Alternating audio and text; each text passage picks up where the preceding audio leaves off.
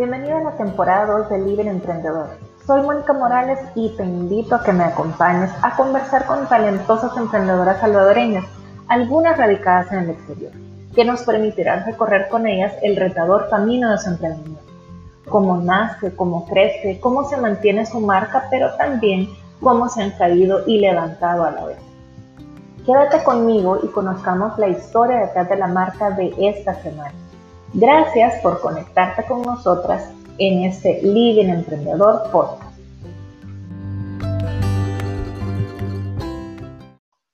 Amigas, bienvenidas a una semana más de Living Emprendedor. De verdad que cada semana que ustedes se conectan para conocer una historia diferente, estoy súper agradecida. Gracias por todas aquellas que han compartido las historias de Living Emprendedor y eso ha hecho que más mujeres, hombres también emprendedores, pues empiecen a seguirnos y a, a oír las historias de mujeres emprendedoras eh, de las cuales podemos aprender. Pues en esta semana tengo una invitada muy especial, le tengo mucho cariño a ella, a su familia. Bueno, mi familia le tiene mucho cariño a su familia también. Las conozco desde pequeñas, ¿verdad? Eh, y pues he visto el crecimiento en, en el área que ella nos va a contar y he visto también eh, cómo ella ha podido diferenciarse en un mercado que es bastante competitivo, pero que la clave es poner su estilo. Ella es Mónica Martínez y su marca, pues creo que todos la van a conocer, es Monksgore. Ella nos va a contar cómo es que se divide esta marca. Eh, yo le digo Momo de cariño, así es que como esta es una entrevista súper en confianza, Momo, bienvenida y gracias por aceptar la invitación. No, muchas gracias a ti de verdad por haberme invitado y para mí es un placer estar con ustedes ahora. Gracias, querida. Bueno, contanos un poquito de ti, contanos como esta parte de, de, la belleza y como tú dices, un poquito del, del, glamour, pero al mismo tiempo de eso bohemio y de eso artístico, ¿verdad? Que, que tú dejas ver en tu trabajo. Pero ¿cómo es que eh, surge en Mónica este deseo de, maquillar? Bueno, yo creo que nace de una rebeldía, si soy sincera, porque, bueno, yo crecí solo con mujeres, eh, mi papá es el único hombre en la casa. ¿Cuántas son? Y a mí no me dejaban el, di el número mágico. Cabal, somos cuatro hermanas y mi mamá. Entonces, o sea, básicamente crecí viéndolas a ellas maquillarse y a mí no me dejaban en el colegio. Entonces, por eso te decía que nace de una rebeldía, porque yo me empecé a maquillar a escondidas y a mí me gustaba pintar y dibujar. Entonces, la verdad es que al salir del colegio nunca fue como que, ay, yo quiero ser maquista, sino que fue algo que creo que siempre tuve en mí, pero hasta después de que me gradué lo, lo pude explotar, ¿verdad? Y yo empecé maquillando a mis hermanas, practicaba en ellas, eh, me sacaban el, el jugo ellas maquillándolas y empecé haciéndome los maquillajes artísticos, porque como me gustaba pintar y dibujar, yo básicamente cambié de canvas, a mi, de papel a mi cara. ¿Tú qué estudiaste, Momo? O sea, yo solo me gradué del colegio ah, y fui a Estados Unidos porque planeaba estudiar medicina forense. O sea, nada que ver. Eso es muy importante. Fíjense que eso es bien importante porque yo creo que, y perdón que te interrumpa, eh, creo que eh, a veces como en esa transición, ¿verdad? Hay algunas emprendedoras que, que me dicen, bueno, yo desde chiquita sabía, pero en, siempre, ¿verdad? Hay, hay, de todo y hay en algún momento que uno dice, bueno, yo quiero como esta carrera, pero esa pasión que uno tiene es lo que te lleva a poder crecer como emprendedora. Y bueno, esto de medicina forense también me, hubiera encantado, pero contanos entonces. Bueno, eh, como te decía, yo quería estudiar eso, pero pasaron muchas cosas que al final no me permitieron estudiar eso. Entonces, Eh, yo me terminé regresando a El Salvador y empecé trabajando de, de maquillar. Eh, a raíz de, de, que creé mi página en Instagram, me descubrió una fotógrafa que yo le guardo mucho cariño porque ella me ayudó bastante como a ganar la experiencia de poder maquillar a otras personas. Y estuve con ella casi dos años trabajando y en todo ese camino fue que me fui abriendo más como maquillista, pero en sí las personas me empezaron a conocer por los maquillajes artísticos, ya que cuando yo empecé a ser maquillista, eh, no, no habían como muchos maquillistas que hicieran ese tipo de maquillaje acá en el país. Y el hecho de que yo no estudiara como ningún diplomado de maquillaje ni nada de eso, eh, me nació porque yo siempre tuve como esa parte rebelde en mí y quería romper como, como ese estereotipo de que solo puedes conseguir trabajo si tenés un título o si tenés el cartón que te respalde. Excelente. Entonces, todo, básicamente todo lo que yo sé y todo lo que he aprendido ha sido empírico. Y yo creo que esa es una de las cosas que más le gusta a las personas cuando me conocen y cuando conocen mi trabajo, porque siempre la primera pregunta que me hacen es, ¿y dónde estudias este maquillaje? Que no sé qué. Y yo, no, no, o sea, yo sola, vea, yo aprendí, eh, solo me actualizaba en técnicas, en productos y la verdad es que todo lo logré practicando. Eh, yo creo que Dios ya había puesto esa semilla en mí y, Él fue quien, quien me abrió las puertas y me permitió como descubrirme en ese lado también. Y yo no quería ser solo una maquillista, solo, solo alguien que hacía más bonita a las personas, porque para mí el maquillaje no es eso, sino que es como destacar la belleza que ya tenemos todas. Y me gusta el lado artístico porque no, o sea, no tiene reglas, no tenés que hacer todo perfecto o todo bonito, así como te lo plantean un montón de maquillistas acá, que todo es belleza, o sea, no, no te permiten como descubrir ese lado artístico tuyo, ese lado vulnerable que todos tenemos, sino que todo es bonito para ellos, todo tiene que ser bonito, todo tiene que ser perfecto.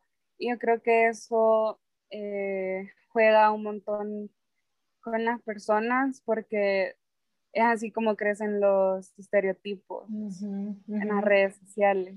Entonces, yo no quería ser parte de eso, sino que no es por llevármela de única y diferente, sino que en realidad eso es lo que me gusta del maquillaje, que te da libertad de, de, de crear y de experimentar con productos. Y eso es lo bonito, o sea, que puedes experimentar con diferentes cosas. Y en, en ese caso, Momo, digamos, porque has mencionado, hay un maquillaje artístico, ¿verdad? Eh, y compartirnos un poquito cuál es como la, la, diferencia o en qué contexto se usa más el maquillaje artístico. Por ejemplo, si es para ciertas producciones o, o ciertos eventos. Digamos, este maquillaje artístico donde tú puedes como expresar eh, esta, vale la redundancia, esta parte artística, ¿en qué se diferencia aparte de lo, de lo que nos has comentado? ¿Qué es lo que más se destaca ya, digamos, en, en, la, en la práctica, ¿verdad? Aparte de todas las virtudes que nos dijiste del maquillaje artístico, ¿cuál sería como la diferencia de un maquillaje glamoroso, digamos? Bueno, eh, primero que el maquillaje artístico puede jugar con pinturas, con diferentes productos para maquillar y en el maquillaje glam, el maquillaje de fiesta y todo eso eh, son como ciertos productos los que tenés que ocupar. Entonces, el maquillaje artístico, por ejemplo, es el, el maquillaje para Halloween que todos ocupamos o todos ocupan. Eh, maquillajes para fiestas con temas como tribales, ese tipo de maquillaje. Y la verdad es que te da mucha libertad porque, como te decía, no tiene que ser perfecto, sino que es un lado en el que te puedes desenvolver un montón y puedes descubrirte porque, por ejemplo, a mí me sirve como terapia. como, no sé, si estoy estresada y, me quiero maquillar, me hago un maquillaje artístico. Ah, excelente. siempre he sido como, no sé, me gusta como demostrar mis emociones. de hecho, siempre me han dicho eso, que que mis maquillajes o las fotos le generan como un sentimiento de al verla. Y eso es súper importante, Momo, porque, bueno, una de las cosas que, que, hemos visto también aquí en otras entrevistas es como ese punto diferenciador, ¿verdad? Yo creo que todos los mercados están eh, saturados y creo que la competencia es, es buena, ¿verdad? O sea, que en un mercado haya bastante oferta según la demanda, pero la clave de, de, por qué una emprendedora sobresale es porque haya un punto diferenciador que también casi que tiene que arriesgarse, ¿verdad? En algún momento, pues no saber si la gente te va a recibir bien porque estás dando algo totalmente diferente y lo que tú decís, los estereotipos, y lo otro es mantenerse en eso, ¿verdad? O sea, no, no desistir, ¿verdad? Porque me imagino, ya nos vas a contar que al principio pues no era aquella gran demanda de, de los maquillajes artísticos. Entonces puede ser que algún emprendedor en algún momento diga, bueno, no, mejor me voy a lo que todo el mundo acepte.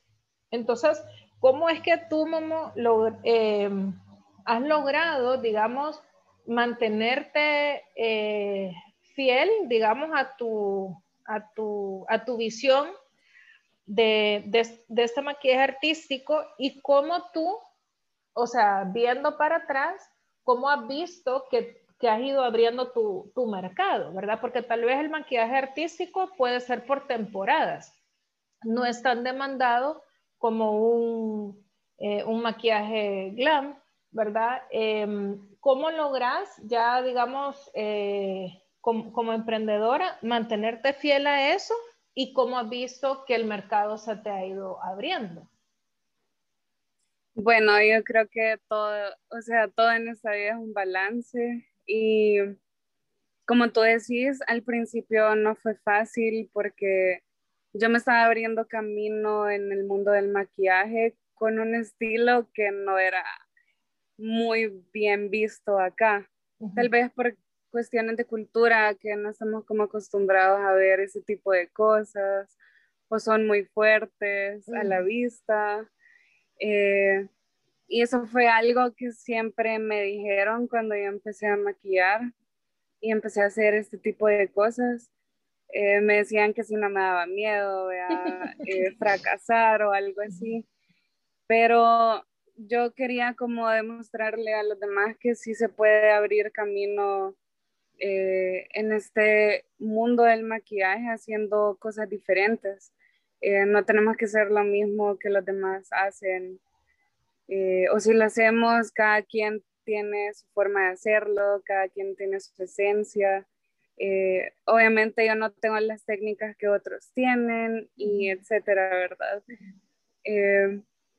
Claro que me costó al principio, eh, fue un trabajo quizás como de dos años al principio, pero eso me ha abierto demasiadas puertas. O sea, creo que como, al, como te decía, a los dos años de mi carrera, eh, me hicieron una publicación en revista Mujeres por el tipo de maquillaje que, que yo hacía. ¿vea?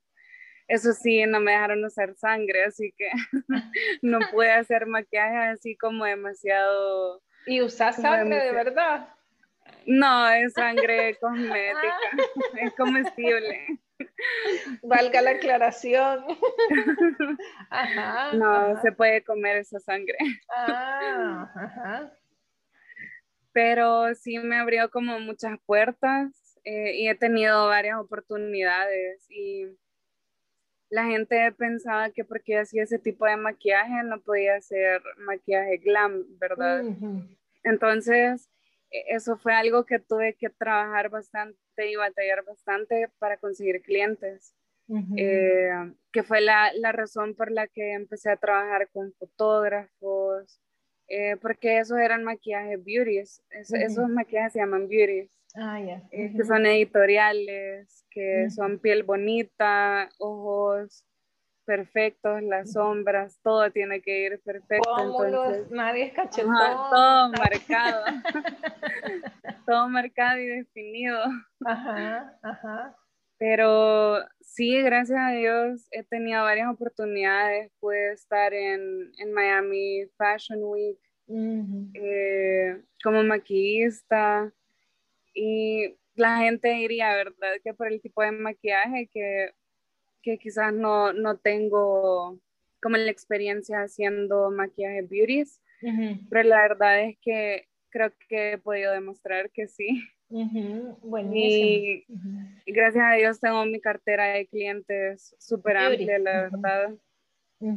Y fíjate que eso, eso eh, eh, y quiero destacar eso porque lo mismo, ¿verdad? Lograste marcar como, como un diferenciador, pero al mismo tiempo eh, lo, que veíamos, ¿verdad? O sea, no es un tipo de maquillaje que, que, que es tan demandado. Entonces, cuando hacemos como esta parte, bueno, tengo que hacer un equilibrio y no tengo que eh, como perder, o sea, la gente te reconoce por el maquillaje artístico, que eso es como quizás tu bandera, pero al mismo tiempo buscaste como esta estrategia de poder entrar a otro mercado eh, donde tú pudieras demostrar esta eh, también otra habilidad que, que, tú tenés. ¿Cuál sería, Momo, digamos, en el caso de este maquillaje beauty, digamos, cómo tú expresas, o sea, va, en el maquillaje artístico, o sea, tú decís, bueno, es casi hasta terapéutico, pero en ese maquillaje beauty, ¿cómo tú respiras esa misma satisfacción? O sea, ¿cómo tú eh, también disfrutas? O sea, ¿qué es lo que disfrutas en cada tipo de maquillaje? Creo que lo que más disfruto del maquillaje beauty y, de fiesta es ver la satisfacción de las clientas cuando ya se ven full maquilladas. Porque hay mucha gente que, que le tiene miedo a eso, porque piensan, me dicen, es que no me quiero ver como que no soy yo, no me quiero ver tan cargada. Eh, es que la última vez que me maquillaron no me sentía yo, me desconocía. Y yo creo que ese es el error que cometemos muchos, porque al maquillar, o sea, se trata de resaltar la belleza que ya tenemos, no se trata de vernos diferentes o o sea, en un sentido sí nos vemos diferentes porque estamos maquillados, ¿verdad? Pero no se trata de llegar al punto de, de desfigurar un rostro, sino que resaltar la belleza de, de, cada clienta y de cada persona. Y creo que esa es la, la mayor satisfacción, ver la cara de felicidad de ellas cuando se ven en el espejo. Qué chido. Y digamos, Momo, para ya viéndolo, bueno, ¿cuándo es que tú realizaste? Bueno, soy una emprendedora, tengo clientes, o sea, tengo una agenda, tengo tarifas que cobrar, tengo, o sea, gasto que, bueno, más bien invertir, mejor dicho, perdón, invertir en maquillaje, qué tipo de maquillaje, ¿cuándo tú logras realizar tengo mi emprendimiento y tengo que poner precio?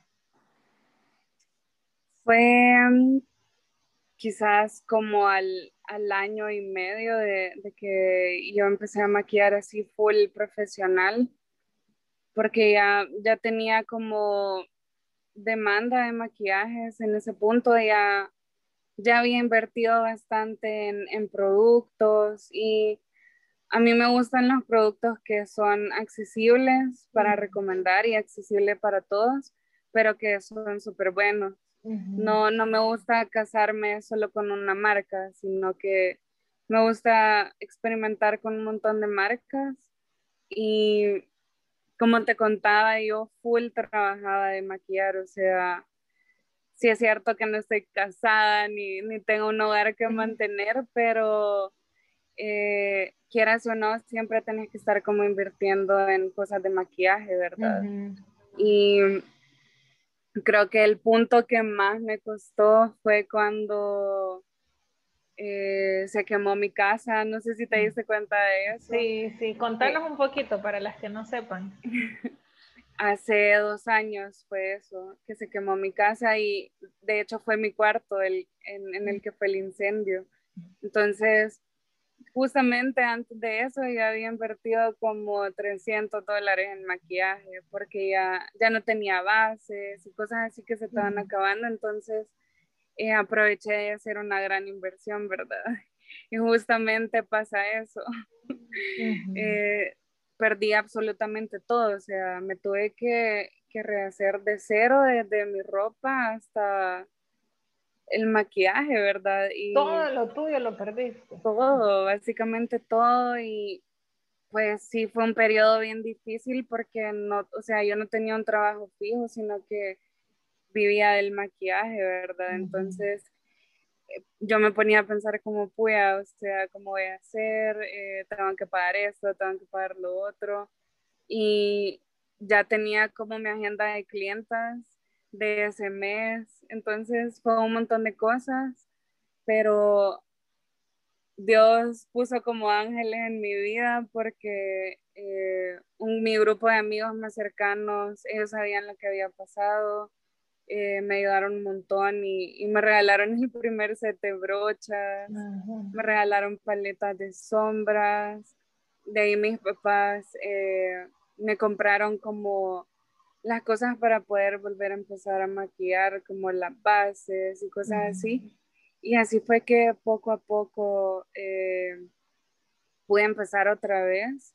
Sin embargo, no, no vi como una oportunidad de elevar mis precios ni nada de eso, sino que quise mantenerme y la verdad es que desde entonces me ha ido súper bien porque siento que, mi cartera de clientes eh, aumentó un montón.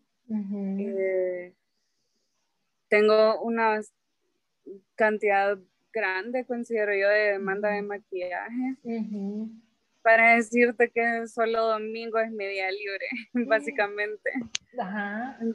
Entonces, eh, o sea, sí cuesta al principio, sobre todo si no tienes la experiencia, eh, porque te pones a pensar cómo voy a, o sea, en qué punto llego yo a, a, a saber cuánto cobrar, pero uno también tiene que conocer reconocer su esfuerzo, el tiempo que has invertido en, practicar, en aprender, tu inversión en todo el maquillaje, en las cosas que has comprado. Entonces, todas esas cosas entran en juego a la hora de, definir un precio para tu servicio, ¿verdad? Y en, digamos, en la parte de al trabajar con tú me decías con, equipos de producción, ¿verdad? O de fotografía publicitaria o fotografía. Eh, ellos, digamos, te, te, dicen cómo es el concepto, por ejemplo, el, el, ambiente o el tipo de foto que van a tomar. ¿Te limitan o te dan libertad y te dicen, bueno, esta es una foto familiar, por decir, o esta es una foto comercial? Em, ¿qué, parámetros tú seguís para cada tipo de, maquillaje? En este caso, al trabajar subcontratada, digamos, con otros, con otros proveedores, pues que sos proveedora de estos productores. Pues yo creo que eso depende bastante del fotógrafo y de la empresa que te contrata como maquillista, porque hay unos que sí te dan como libertad en ciertos detalles, pero hay otros que no. Y bueno, todo el maquillaje ante cámara tiene que exagerarse porque a mm. veces por los tipos de luz, eh, hay detalles que se pierden como el contorno, el iluminador, entonces hay cosas que sí las tenemos que exagerar, pero por la mayoría, cuando son como producciones con fotógrafos eh, que son básicamente ellos nada más no tienen como jefes, ellos sí me dan como bastante libertad y me dicen, llegamos a un acuerdo en el maquillaje de los dos, eh, unimos conceptos y ellos sí me dan bastante libertad a la hora de maquillar, pero hay unos en los que no. Eh, hay fotógrafos a los que no les gusta el, no les gusta el iluminador, no les gusta el contorno. Entonces, eh, son cosas en las que uno se tiene que ir acostumbrando porque tienes que aprender a trabajar con todo, ¿verdad? Eh, pero nunca acepto como cosas en las que yo sé que me va a afectar mi maquillaje y puede afectar la forma del resultado, ¿verdad? Porque eso ya hablaría de mí como maquillista, entonces eh, no me meto como sobre presión de, de querer acaparar todos los trabajos que me salen, sino que uno también tiene que ser selectivo con, con las cosas. ¿Cuándo, Momo, eh, digamos, cuándo es el momento en que tú decís, bueno, ese trabajo no lo puedo tomar porque pone en juego mi marca? Porque sabemos que en esta parte de servicios profesionales es lo que tú decís, ¿verdad? O sea, la gente te sigue llamando por el servicio que tú le has dado, eh, no solamente por el maquillaje en sí, sino también como la química que tú haces con la gente. Eh, creo que también es importante cuando la maquillista te capta tu personalidad, ¿verdad? Y, y no trata como de plasmar su estilo en uno, sino que te lee y lo que tú nos decías. Entonces, ¿cuándo tú puedes llegar a, decir, bueno, este trabajo no lo tomo, aunque puede ser dinero, pero puede afectar mi imagen? O sea, o por lo menos la imagen de la marca que tú quieres proyectar. Creo que he tenido varias experiencias con eso, pero eh, si algo he aprendido es como a leer a las personas y me fijo también cuando me buscan a la hora de que quieren eh, los maquillajes y si siento que son como personas que me van a dar mucho problema y me van a poner muchos peros, mejor de entrada les digo que no puedo, ¿verdad? o, que tengo otra producción a esa hora o cosas así, porque al final te terminan creando un ambiente de trabajo bien hostil. Entonces, eh, ahí era lo que te decía, de que uno también tiene que ser selectivo porque al final, si estás trabajando bajo esos ambientes, sí es verdad que tenés que aprender a trabajar bajo todo tipo de ambiente como maquillista, pero siento que hay ciertos puntos en los que todavía puedes mantener tu dignidad y hay otros en los que no vale la pena perderlos. Entonces, es muy bueno aprender a leer a las personas desde que estás hablando con ellos para saber, para poder como determinar algo que te va a ayudar a decidir si tomar el trabajo o no. Y has, Momo, digamos, has hecho o has tenido que hacer algún, no sé, alguna ¿qué te digo? Como una ficha de selección o has tenido que estructurar ciertas cosas en tu proceso porque cuando ya venían más clientes, entonces ya tenías la agenda más llena, ya tenías horarios, no sé si en algún momento que ibas creciendo se te chocaron las, citas, o sea, ¿qué has implementado tú como emprendedora para irte organizando, eh, para ir también ajustando tu agenda? controles em, o saber, digamos, qué preguntarle al cliente. Porque cuando trabajas en producción, pues me imagino que hay que tomar como un checklist e, irle preguntando ciertas cosas. Entonces, ¿qué, em, quizás qué herramientas tú misma te has diseñado para irte organizando? Esa es una muy buena pregunta, porque yo soy una gran clavada, o sea, sobre todo con la puntualidad. Yo soy súper puntual, o sea, si es posible, llego a las cosas como una media hora antes, porque no me gusta llegar tarde, porque a, a, raíz de todos estos años me he hecho como un tiempo límite para cada maquillaje y eso me ha ayudado a organizarme para saber cuántas clientas puedo agarrar en un mismo día. Y me enoja cuando, cuando llegan tarde o cuando pasa algo que, que, que me choca en, en, eso que yo me he grabado en la cabeza, que me voy a tardar tanto y tanto en esto y ya en lo demás me tardo menos, ¿vea? Y porque no me gusta que me apuren tampoco. porque, o sea, al final estás intentando hacer un buen trabajo, ¿verdad? Y, y vos sabes lo que necesitas de tiempo para poder lograrlo, ¿vea? Pero sí me ha ayudado un montón eh, como darme un tiempo límite para tardarme con cada maquillaje porque te digo, he tenido hasta 16 clientas en un día, mm. que, o sea, no paras de verdad, pero esa, ese, esos tipos de detalles te ayudan un montón a, a saber, a fijar tu, tu número de clientes que puedes hacer en un día y cuánto te vas a tomar con cada una de ellas, ¿verdad? Y hasta ahorita no he tenido problema con eso. No se te han chocado. A menos que, bueno, tal vez sí me ha tocado como ver unas más temprano o, o por cuestiones de ellas que me cambian la hora, pero ha sido rara a la vez, la verdad.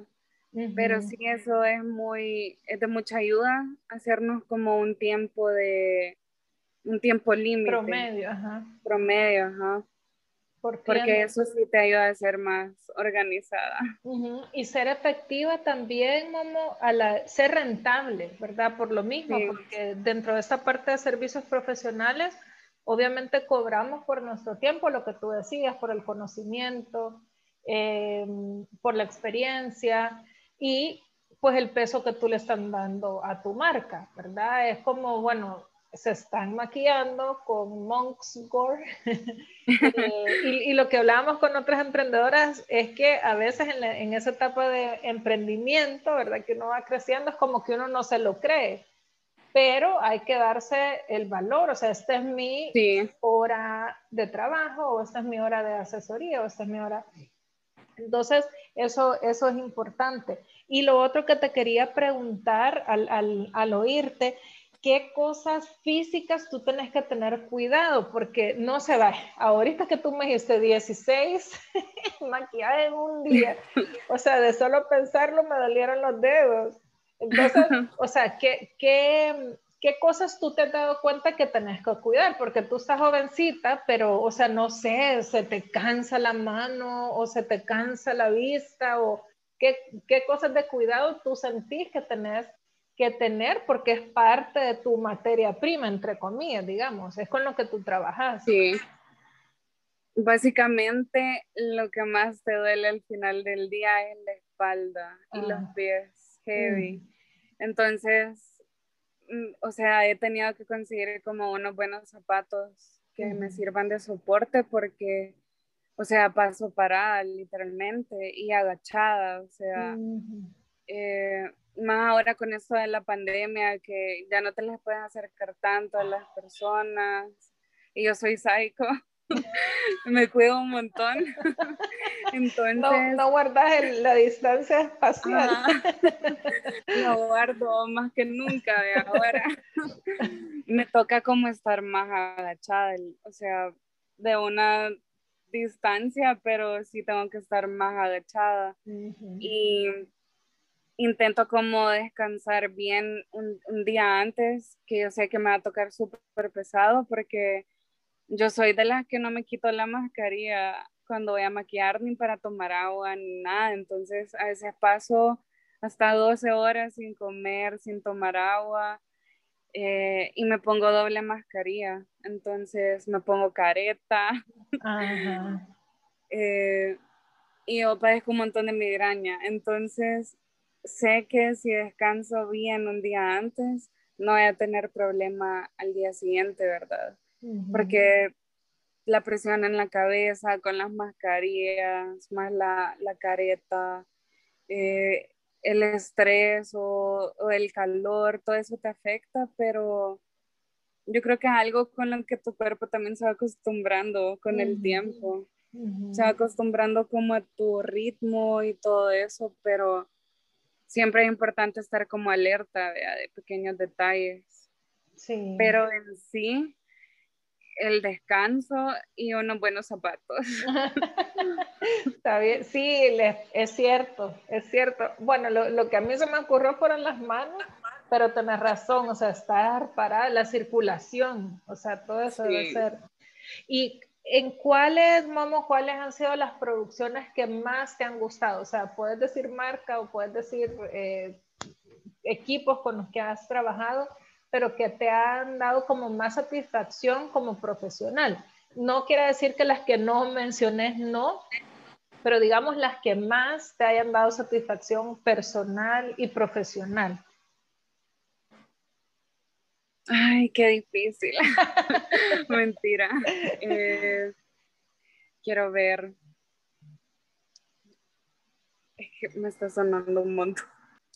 Pues creo que las producciones que más me han gustado han sido con fotógrafos súper artísticos que, he podido estar. Eh, bueno, por ejemplo, hay un fotógrafo que se llama Iato Escamilla, que él es uno de mis favoritos, es súper linda gente y te da como bastante libertad como maquillaje, eh, te da también como, o sea, toma en cuenta como tu opinión como maquillista y eso es súper chivo porque no, no cualquiera lo hace. Eh, entonces con él me gusta un montón trabajar, hemos hecho fotos bien chivas. Eh, él me ha abierto muchas puertas también de trabajo, ha sido súper buena gente conmigo y es un buen amigo eh, mío y de mi novio. Entonces, él es uno de mis favoritos. De ahí, eh, con la que más hacía fotos antes, que es una súper buena amiga mía, se llama Lucía Chu. Eh, ella es súper linda gente, es bien loca en el sentido de que no tiene miedo como a experimentar y, y, explotar ese lado artístico. Entonces, trabajar con personas así es súper chivo porque, o sea, conectas un montón y al final las cosas quedan súper chivas. Y de hecho ella fue la que me ayudó a hacer las fotos para Revista Mujeres. Entonces, ya tenemos años conociéndonos. Y obvio las fotos que hago con mi novia. Aunque me regaña con los maquillajes que me hago, que son super dark. Pero al final, él siento que me ha ayudado un montón como a, a desenvolverme enfrente de la cámara, porque yo antes me tomaba las fotos con el celular, vea, pero ahora él me las toma y yo era súper penosa, o sea, literal, solo me las tomaba ella, vean, no tomaba como, como en cuenta las expresiones y todo eso.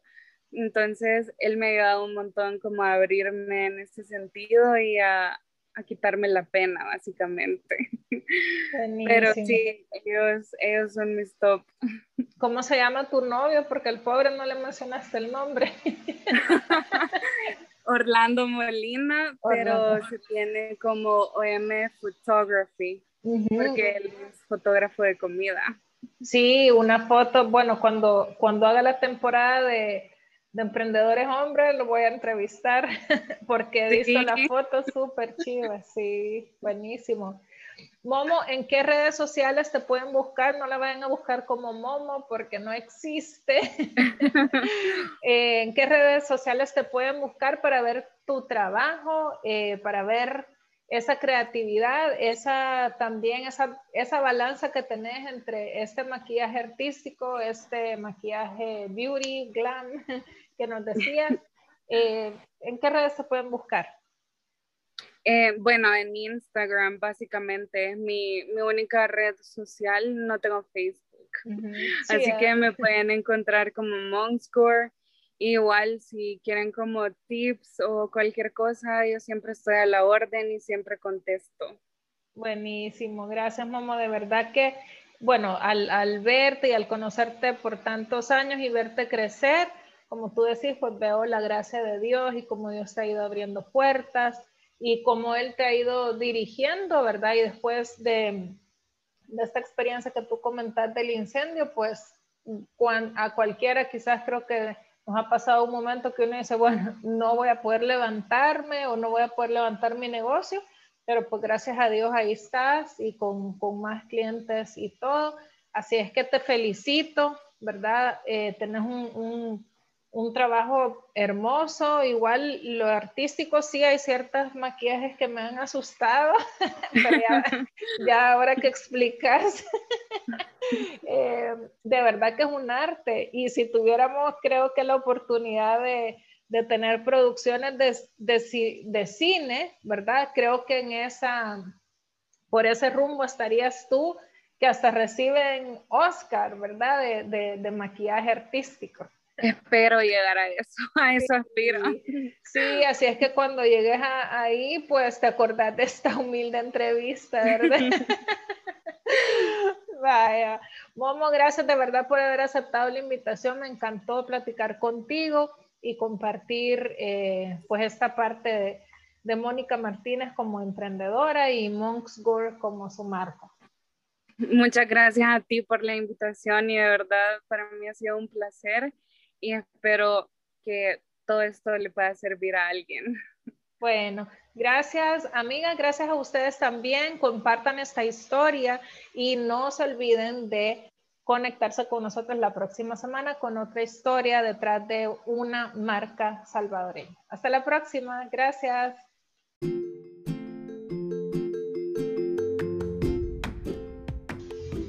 Conociendo historias como esta, no dudo que juntas podamos formar una comunidad de emprendedoras salvadoreñas que transformaremos nuestro entorno a través de la participación activa y empática de cada uno, no solo viendo nuestro propio interés, sino ayudándonos y aprendiendo entre todas. Para no perderte ningún recurso, síguenos en Instagram como Living Emprendedor SB y en Facebook como Living Emprendedor. Comparte este episodio con otras emprendedoras y si tienes recomendaciones me encantaría recibir tu correo en monica.livingemprendedor.gmail.com. Hasta la próxima.